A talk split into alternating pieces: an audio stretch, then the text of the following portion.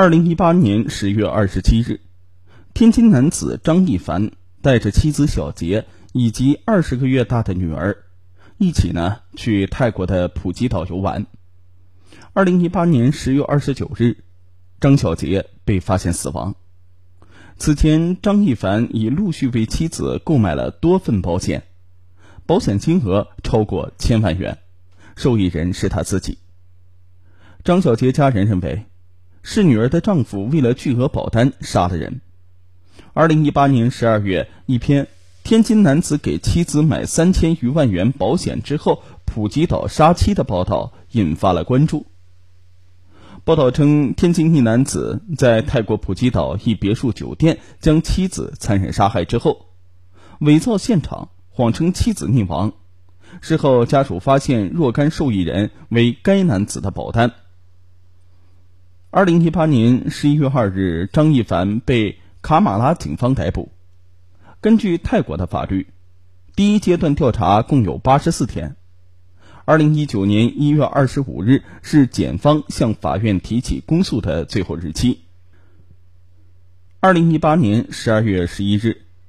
从中国驻宋卡总领馆工作人员处了解到，该男子已经被泰国警方立案并逮捕。案件还在调查取证环节，领事馆还没有得到泰国警方的调查结果。关于是否会将男子引渡回国，要征求家属意见和中国警方的意见，领馆呢会按照相关规定给予协助。二零一八年十二月十二日，泰国卡马拉警察局长 Samkit Bratz 在接受媒体采访时。透露了杀妻骗保案发详细经过以及事件的审理过程。Sam Kate 介绍说，事发的时候啊，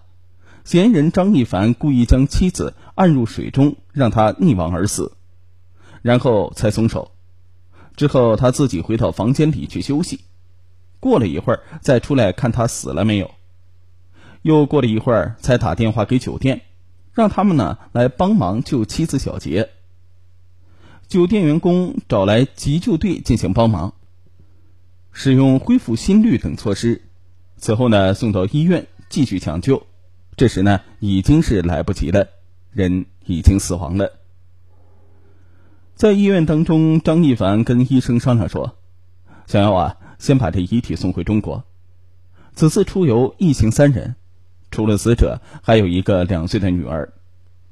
张一凡和女儿回中国之后。通知了小杰的家属，家属对女婿产生了怀疑，并让女婿呢一起来泰国接遗体。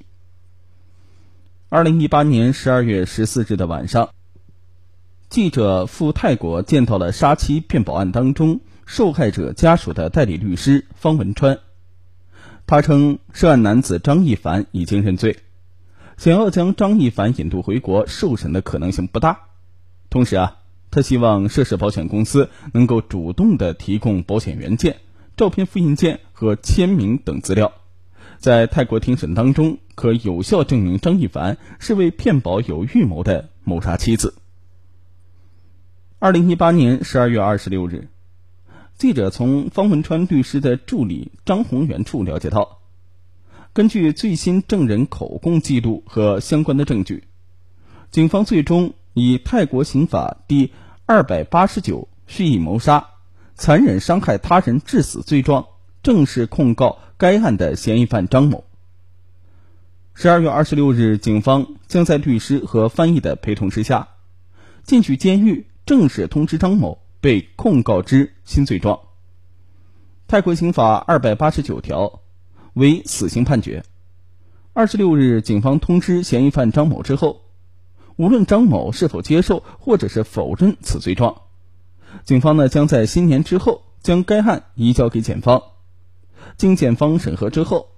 检方将在一月二十五日之前向普吉府法院申请刑事立案，正式起诉张某。女方家属张先生告诉记者说：“律师披露的案件进展属实。”女方家属已经于二十六日早上从普吉岛返回了国内。二零一九年一月二十八日，记者从受害者张小杰辩护律师处获悉，天津一男子涉嫌杀妻骗保一案已经进入泰国法院审理程序。嫌疑人张一凡呢，于二十五日下午到庭聆讯。在征询被告人对检方起诉罪状接受与否时，张一凡予以了否认。泰国警方将在一个半月之后开庭。天津警方呢，也于日前抵达普吉岛，与当地警方交换了相关证据，并在曼谷与受害的泰方律师交换意见，商讨案情。此外呢，受害者家属已经向天津市和平区人民法院递交了起诉天津银保监局的行政诉讼状。家属还将于一月二十九日向北京市西城区人民法院递交起诉中国保险行业协会的民事诉讼状。二零一九年一月九日，记者获得一份由亲属转达的天津杀妻骗保案受害者小杰的父母联名喊话中国银保监会、中国保险行业协会和各涉案保险公司，请求得到协助的书面文件。文件当中，小杰父母表示，二零一八年十月二十九日案件发生，至今呢已有六十八天。除已经掌握的涉及复兴保德信人寿保险有限公司、同方全球人寿保险有限公司、中国太平洋人寿保险公司股份有限公司、阳光人寿保险股份有限公司的四份纸质保险合同以外，未获取到其他涉案保险公司的保险合同。即使是上述已经确定的涉及到的保险公司，亦未向家属全面介绍上述保险合同的订立过程。二零一九年二月五日，普吉岛法院已于正式同意受害者代理律师方文川与普吉检方联合参与此案的庭审，原定于六日确定开庭时间。因涉案男子否认杀妻为骗保的指控，法院呢已经调整于二月十八日。再次协商开庭时间，首次开庭或将在一个半月之后。此前呢，泰国检方和警方又以蓄意谋杀罪起诉该名男子，若罪名成立，或将被判处泰国最高量刑，即死刑。二零一九年三月二十五日，在普吉府法院，控辩双方分别把各自的证人名单和证据交给了法院。此案正式开庭时间为二零一九年七月五日、九日、十日、十一日、十二日，庭审在普吉法院进行，将持续五天。二零一九年二月十四日，记者从权威人士处独家获悉，由天津警方向普吉府警方提供了张一凡涉案证据。张一凡曾经伪造妻子签名，投保十一份，保险额总价值两千六百七十六万元。这些证据将在第一次庭审的时候由普吉府检方提交至普吉府法院。二零一九年七月五日，此案在普吉府法院第一次开庭。按计划，庭审将持续五天，包括法医、警方、事发酒店职员等在内的十六人出庭作证，但截止庭审最后一天未能顺利结束。本案新增了三次庭审日期，分别为二零一九年八月八日。九日和十三日，普吉府检察院原告代理律师方文川以及其助理张宏元，被告男子张一凡及其辩护律师，受害者家属如期到庭。二零一九年八月八日九时许，此案呢在普吉府法院继续开庭，被告男子辩护律师依然主张激情杀人，该罪名最高刑期为二十年。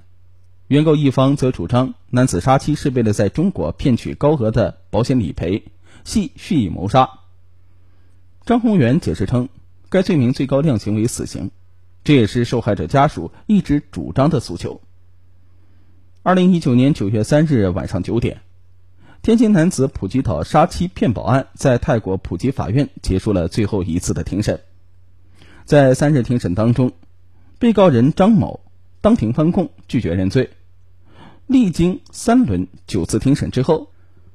本案已经审理终结，于十一月八日上午十点宣判。二零一九年十一月八日上午十点，该案主审法官出庭宣判。由于案情重大，证据文件较多，法院需要呢更多的时间研究，并且该案判决必须交给泰国南部法院管理办公室核查。经过法官与到庭所有人员解释沟通，征得原告和被告双方同意之后，决定将该案延期至十二月二十四日上午十点宣判。届时呢，将不再延期。二零一九年十二月二十四日，此案在普吉府法院宣判，当庭宣判张一凡获无期徒刑。二零二零年四月二十七日的下午，此前在泰国杀妻骗保案的天津男子张一凡，因蓄意谋杀罪获无期徒刑之后，未提出上诉请求，已过上诉期限，被移送至纳卡洪 Sam Sam Master 监狱服刑。